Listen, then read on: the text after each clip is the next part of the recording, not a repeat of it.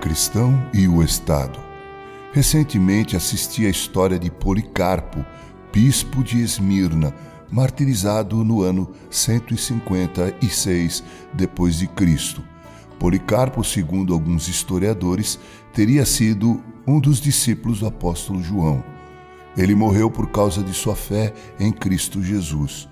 Policarpo foi instado pelo procônsul a que negasse Jesus como seu Senhor, mas ele disse que não faria tal coisa.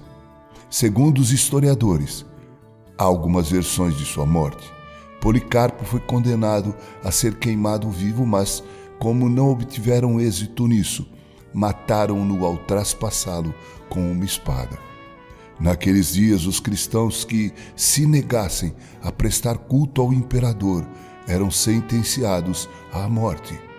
A malignidade era tão grande que não bastava para o populacho honrar ao imperador como uma autoridade.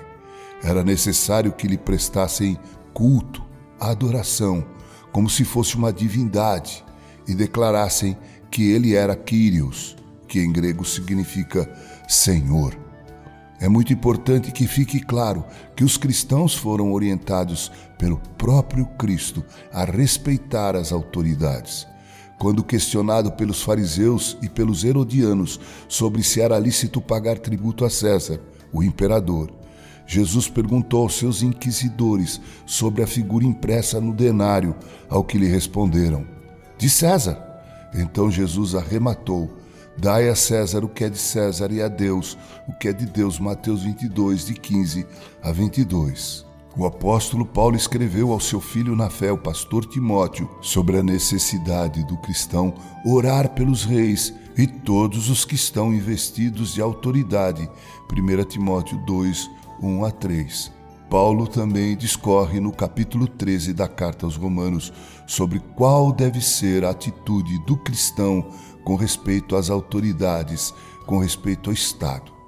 Essas passagens bíblicas e outras deixam evidentes que o cristão deve honrar as autoridades, pois elas procedem de Deus. Mas há uma grande diferença entre prestar honra e culto, entre reverência, respeito e consideração e adoração.